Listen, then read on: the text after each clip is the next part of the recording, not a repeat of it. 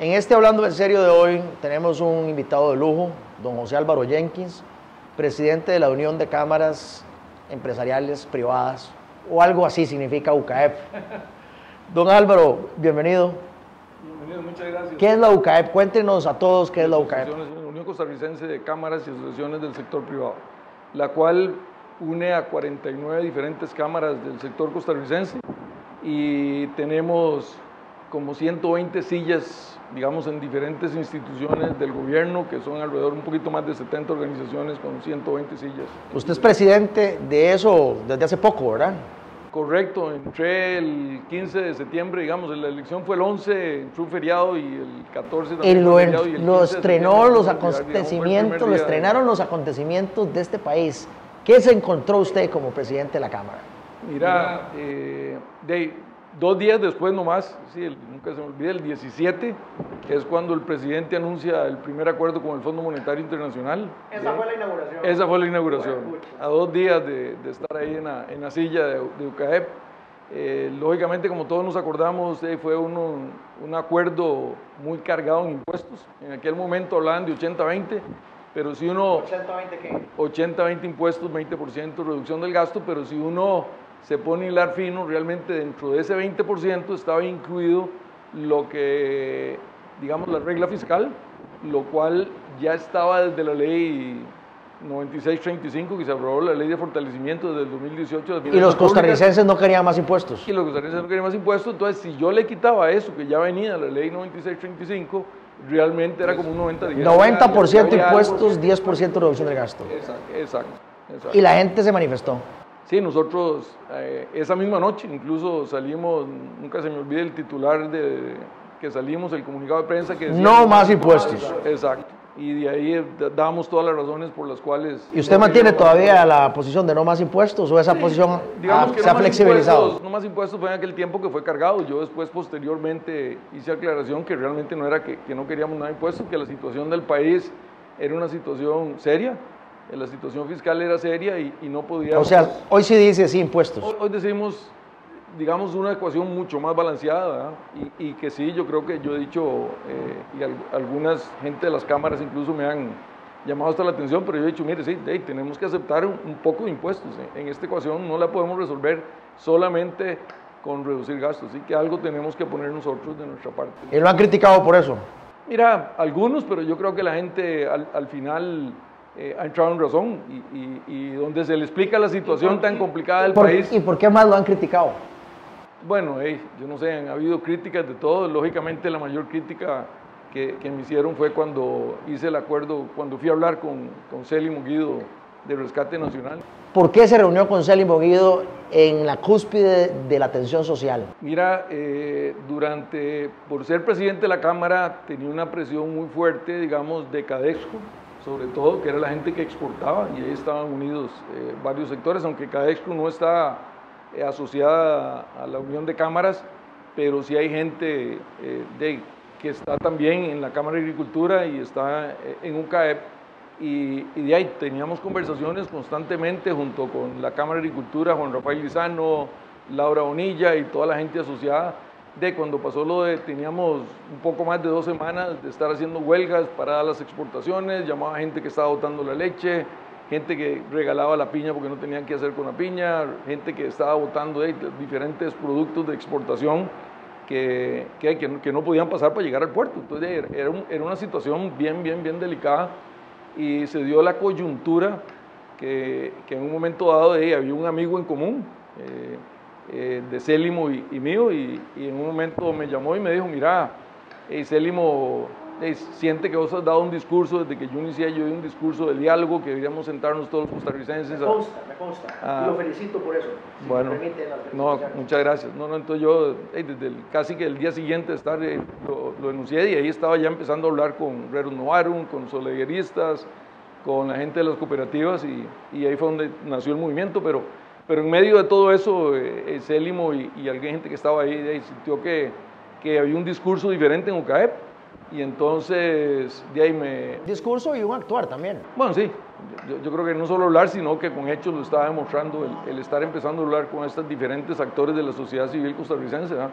Y, y entonces de ahí él, él, me llamó, que quería hablar conmigo, y al final no te digo que lo pensé, es decir, incluso fue una discusión la noche anterior con mi esposa de, de si iba y no iba, y, y al final lo que le digo, lo más fácil es decir que no, me quito todos los problemas de encima. Y algo o sea, su esposa le dio permiso. Usted, fue la, usted le fue a pedir permiso a la esposa. Ya. Bueno, lo, discutimos, lo discutimos claramente y, y, al final de, estaba medio nerviosa porque uno no sabía y hablaban que habían guerrilleros y que habían metido gente ahí con pistolas y ya estaba saliendo un montón de ganas, pero al final de, dijimos, mire, yo, creo que nada pierdo, además de esta, persona que tenía en común me dijo, mira, no, no, yo, yo ya hablé ya me comunicaron va a, ser una reunión. Los medios tradicionales lo criticaron, no voy a decir ningún nombre.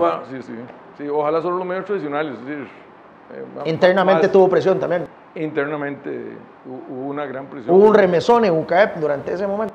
Mira, realmente la remesón vino incluso de, de, Cámara de Comercio, que era una cámara que no estaba asociada, y de algunos expresidentes. Realmente la parte, digamos, de los representantes de los 49 no hubo ninguna porque yo, yo el, al día siguiente de haberme reunido con él, yo, yo lo expliqué ante, ante, la, ante, el, digamos, ante la junta directiva o el consejo directivo, como se le llama en UCAE, de todo mi actuar, por qué fui, qué fue lo que pasó. Ahí estuvieron todos, digamos, y, por dicha lo expliqué porque nadie me dijo, mire, qué mal hecho, nadie me recriminó en ese momento, me dijeron, bueno, qué, bien que, lo hiciste y, luego eh, lo, que pasó hoy, y hubo un poquito ahí tal vez de, que rotó ahí un poquito la, la, gota que robó un poquito el vaso de agua, fue, fue el haber firmado un documento con ellos, donde el documento simplemente lo que decía era que estábamos dispuestos a seguir dialogando, nada más. Yo, en ese momento no me comprometía a nada. No, no, pero, pero se logró la paz social. Se logró la paz social. Vamos, vamos más allá del documento, más allá de las firmas. Las exportaciones se dieron, se dejó de botar la leche, los productores siguieron vendiendo, siguieron produciendo y el país... Se volvió a reactivar, sí, sí. Eh. Como, como digo yo, volvimos al camino. Sí, y todo, digamos, el mal rato que pasé se compensó mucho con las cartas de agradecimiento que me mandaron no solo el, el, gran grupo de jóvenes que estaban con restauración por haberles hablado y haberles traído la tranquilidad a ellos, sino todo el grupo de exportadores, de gente, exportadores de banano, gente de piña, don Abel, un montón de gente que me mandó cartas de agradecimiento. WhatsApp, se imagino. Yo creo que yo le mandé ah, un WhatsApp a usted. me mandaste, otros diputados también me mandaron. En entonces eso, digamos que, que, compensa en creces los malos ratos que pasó uno en, ese, en esos días posteriores a la... Yo tengo entendido, corríjame si estoy equivocado, si en el tema de empleo público usted ha continuado con esa posición de dialogar, de construir, de construir con los sectores. Eh, definitivamente, yo creo que si, si estamos en una mesa de diálogo, lógicamente en esta primera ronda eh, la mesa del diálogo del Banco Popular nació más que todo como un tema estratégico a largo plazo. Ahí no queríamos ver temas a, corto plazo porque ahí nos pueden quemar.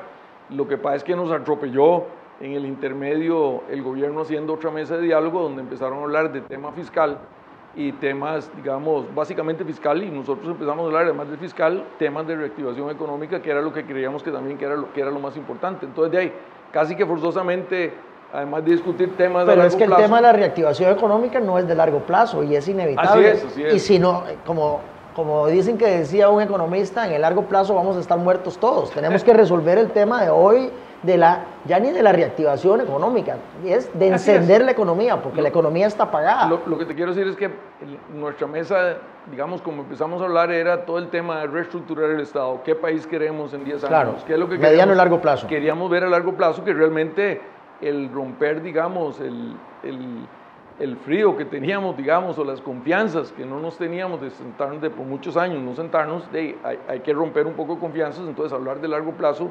definitivamente va haciendo que genere confianza y, no estar hablando del corto plazo que algunos podemos sentir heridos. Pero inevitablemente de, caímos en el tema de la crisis que tenemos fiscal, entonces inevitablemente caímos hablando del tema del déficit fiscal y el tema de reactivación económica. Hablando, hablemos en serio, hablemos en serio, hablemos en serio. Como siempre. En el corto plazo está el tema de encender la economía, porque si no encendemos la economía, en el mediano y el largo plazo no nos va a servir de nada. Está el tema de los intereses que estamos pagando. Eso es un tema de corto plazo que hay que resolver. Si no resolvemos eso, no vamos a llegar al mediano y largo plazo. Yo lo he visto usted muy claro en el tema de encender la economía y lo he visto muy claro usted en el tema de que tenemos que renegociar la deuda ¿Qué nos puede decir usted al respecto? Yo sé que eso es del corto plazo, pero, pero es que si no, no vamos a llegar al mediano plazo. Sí, son dos temas diferentes. De ahí. La, deuda, estamos llegando ya un poquito más de 40 mil millones de, dólares de deuda, que, eso es ya cerca, ya el 70% del PIB, eh, cercano, 69.7 eh, de la deuda eh, representa del PIB. Entonces, de ahí ya, ya es, no es nada despreciable. Y los intereses que estamos pagando hoy por eso, significan el 5% del Producto Interno Bruto del país. Entonces, esto no es un tema tampoco de que se resuelve un día al otro, pero hoy estamos pagando un promedio de 7.4%, el 77% de esa deuda es interna, solo un 23% es deuda externa. Para que los costarricenses nos entiendan, la tarjeta de crédito del gobierno está topada. Topada y pagando intereses altísimos. Usted la puede tener topada, pero si paga intereses baratos y si no, ahí, ahí me la juego. Pero si además de topada estoy pagando intereses el doble o el triple de lo que puedes conseguir afuera, de ahí todavía el problema es peor. Entonces, de ahí, básicamente el argumento, yo no digo que sea en un año, pero reestructurar la deuda pública y decir uno, bueno, en dos, tres años, bajo la tasa de interés a la mitad, que no está pegado al techo, como decimos aquí, porque es bajar de 7.4 a 3.7, hoy Panamá consiguió deuda 2.5 50 años, es decir, digamos, bajarla a la mitad, 3.7, que no está, de ahí solo eso significa bajar 2.5 eh, puntos del PIB en, gastos de interés. El costarricense también está endeudado a altas tasas de interés.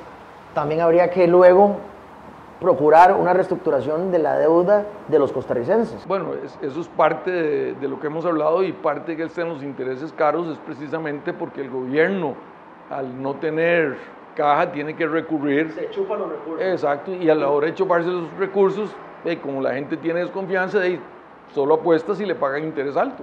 Y lógicamente el gobierno tener, jalar recursos a una tasa de interés, de ahí nos encarece los recursos locales de, a, todo el sector privado y a todos los costarricenses. Entonces hay que, una de las partes importantes de arreglar las finanzas públicas es precisamente ordenar la casa y, que estemos ya bajando tasa de interés y que no existe esa presión de coger recursos del mercado local y que nos levante las tasas de interés.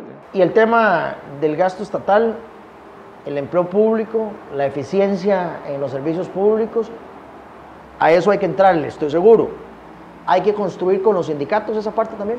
Sí, yo, creo que es importante construir porque ellos son unos actores principales. Yo, creo que el imponer aquí no, creo que sea la vía que tengamos para llegar a acuerdos grandes en el país. Yo creo que aquí la vía es construir juntos.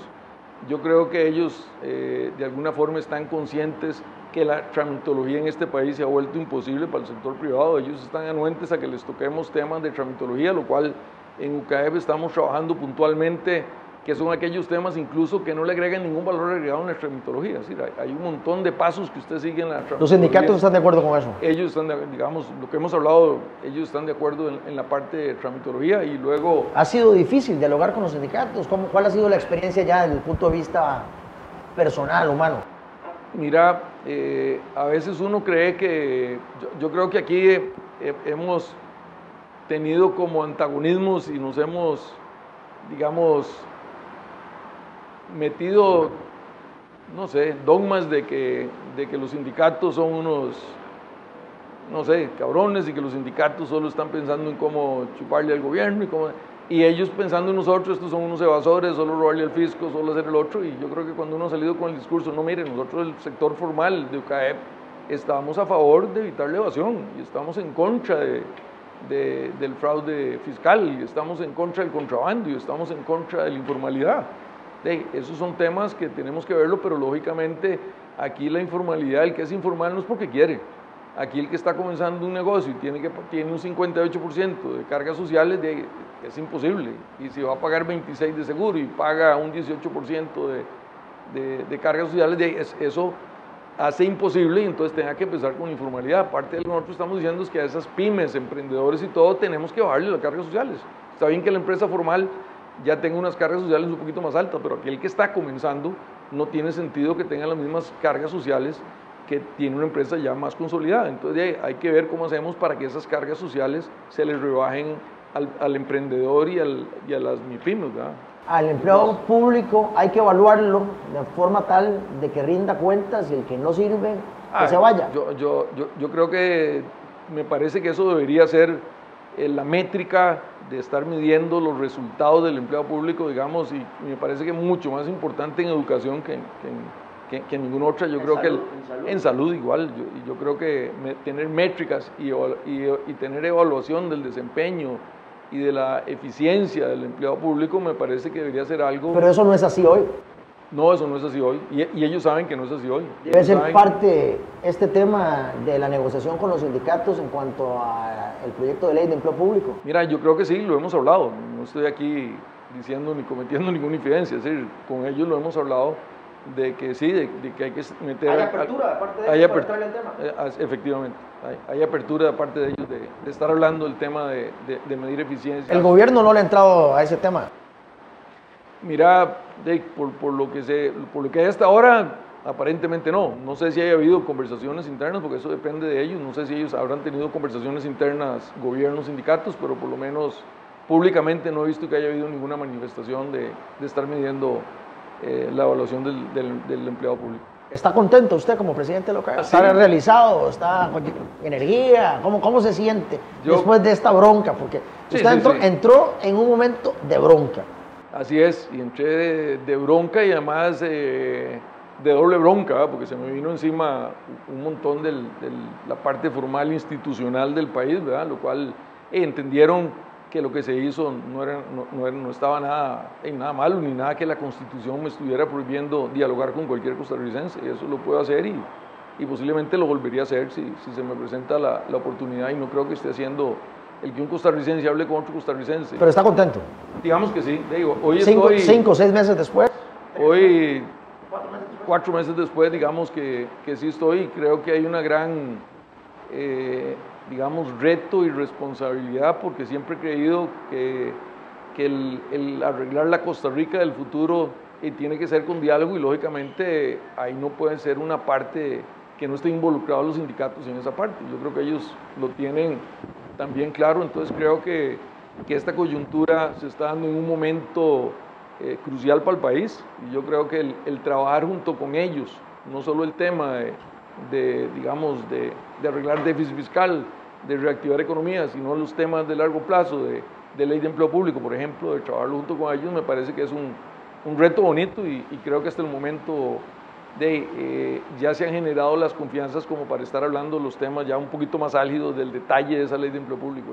Muy bien. ¿Alguna pregunta para mí? Porque hoy he acaparado las preguntas yo, pero le doy la oportunidad, sino para cerrar el programa. No, entender un poco tus aspiraciones políticas y qué opinas vos de la ley de empleo público también. Me parece que son dos temas. Muchas gracias. La ley de empleo público es para mí la base de todo lo que viene. Si no ordenamos las finanzas del Estado y si no ordenamos eh, la función pública, no podemos ir a renegociar la deuda, por ejemplo, no podemos ir al dueño de la tarjeta de crédito del Estado para decirle que nos baje las tasas de interés porque no nos va a tomar en serio. Así que para mí esa es, es lo primero que nos van a pedir.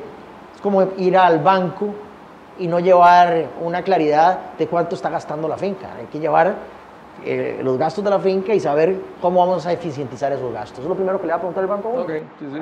Así que para mí eso es lo primero.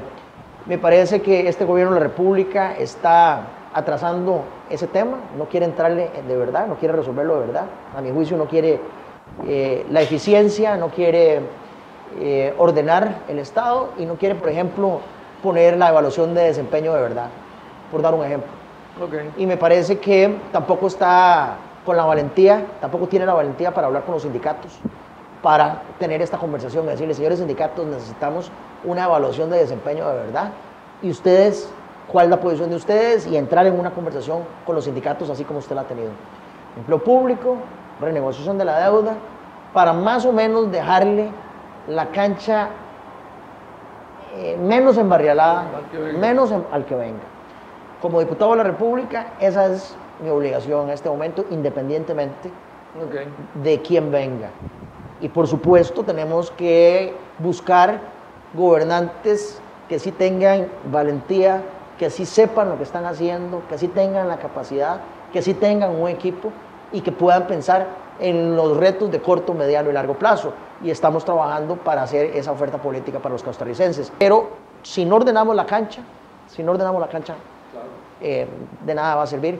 A mí sí me gustaría aspirar y es una consideración que estamos teniendo, pero para eso tenemos que ordenar la cancha para que quien venga, sea quien sea, tenga una, cancha menos embarriada. Ese es, y en eso estamos, ese es el esfuerzo y también ese es el propósito de esta entrevista, poder contarle a los costarricenses cuáles son las cosas que son indispensables, fundamentales en el corto y en el mediano plazo y que efectivamente también tenemos que tener una visión de largo plazo para volver al camino y para que Costa Rica pueda más. Perfecto, Pedro.